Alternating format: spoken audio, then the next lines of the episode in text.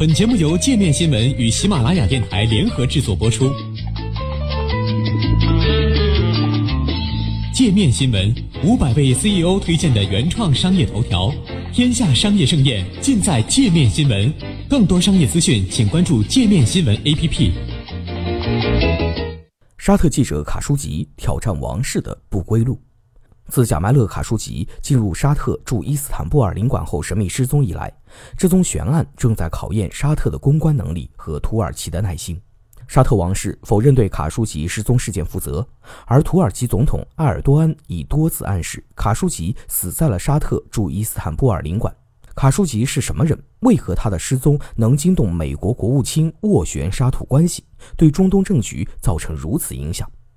在十月二号失踪之前，卡舒吉的官方身份确实是一名记者。他在推特上曾拥有将近两百万的粉丝，是整个阿拉伯世界最著名的政治评论家之一，经常接受 BBC、半岛电视台、阿拉伯电视台的采访。二零一六年十二月，他因公开批评后来成为王储的穆罕默德·本·萨勒曼，反对后者在也门战争和与卡塔尔关系方面的政策，而被王室禁言。二零一七年六月，卡舒吉获美国杰出人才非移民工作签证，成为《华盛顿邮报》的专栏作家。然而，翻看卡舒吉的家庭背景，可以发现他并非一名普通的记者。卡舒吉的家族来自土耳其，其祖父穆罕默德·卡舒吉是现代沙特开国国王阿卜杜拉·阿齐兹·伊本·沙特的私人医生。他的叔叔阿德南是世界闻名的亿万富翁军火商，曾牵涉里根总统时期的伊朗军火门事件。据彭博社记载，二十世纪八十年代，阿德南曾经将他的游艇卖给现任美国总统特朗普。而在那场世纪车祸中不幸去世的戴安娜王妃的男友多迪法耶德，则是卡舒吉的表哥。对于卡舒吉在沙特王室的人脉，《纽约时报》这样形容：过去三十年，只要是和沙特有关的人士，他好像都认识。由于家族在土耳其的渊源，卡舒吉也与土耳其政界高层交往甚密。英国中东问题作家、记者布拉德利在英国《旁观者》杂志的一篇文章中披露，卡舒吉曾告诉自己的未婚妻，如果他没有从土耳其领事馆出来，务必要联系其在土耳其正义与发展党的高层朋友。卡舒吉曾支持穆斯林兄弟会，土耳其也是穆兄会的支持者。在卡舒吉失踪之初，土耳其总统埃尔多安曾表示，他将亲自过问卡舒吉失踪案，并向世界公布调查结果，不管结果到底是什么。在卡舒吉的记者生涯中，对本拉登的一系列采访曾让他声名大噪。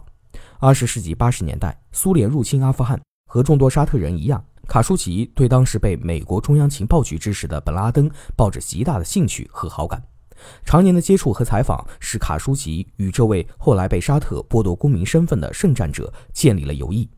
二零一一年，当这位藏身巴基斯坦的基地组织创始人被美军海豹突击队猎杀后，卡舒吉曾在推特上写道：“我瘫倒而泣，我的心碎了。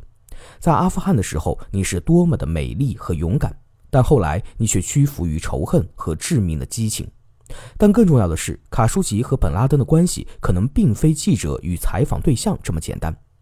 英国作家布拉德利及沙特媒体都曾指出，卡舒吉当时受沙特情报机构委托，试图劝服本拉登与沙特王室修好。因此，卡舒吉很可能是唯一掌握沙特王室与基地组织在九幺幺袭击中相互勾结证据的非王室成员。值得一提的是，在卡舒吉的职业生涯中，除了担任《祖国报》等沙特报纸的主编外，最引人注目的可能还是他与沙特情报部门错综复杂的关系。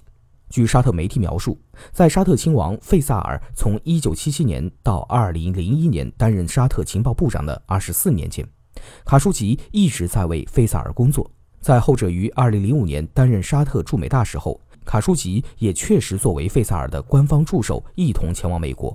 费萨尔从情报局辞职的时间为2001年9月1号，也就是911事件发生十天前。在穆罕默德·本·萨勒曼于2017年6月成为沙特新王储后，卡舒吉把对他的批评对准了内政和外交两方面，包括沙特去年在反腐行动中抓捕数十位王室成员和几百位商人，其中有三十多人是卡舒吉的好友。外交方面，卡舒吉也对沙特王室和也门、卡塔尔、加拿大和黎巴嫩的关系进行了批评。今年九月十一号，卡舒吉在《华盛顿邮报》上发文称：“沙特在也门的战争非但没能增加国家安全，反而增加了国内的伤亡和损失。他还披露，也门冲突使沙特王室向国际银行贷款一百一十亿美元，但并未解释贷款的实际用途。二零一八年，卡舒吉在美国建立了一个新的政治组织，名叫“在阿拉伯世界实现民主就现在”，鼓励人们投票。据《纽约时报》报道，他还计划开设一个网站，专门发表从阿拉伯语翻译成英文的报告。以揭示沙特目前的经济社会情况，因为卡舒吉认为很多人并不清楚沙特腐败状况的严重以及石油财富的局限。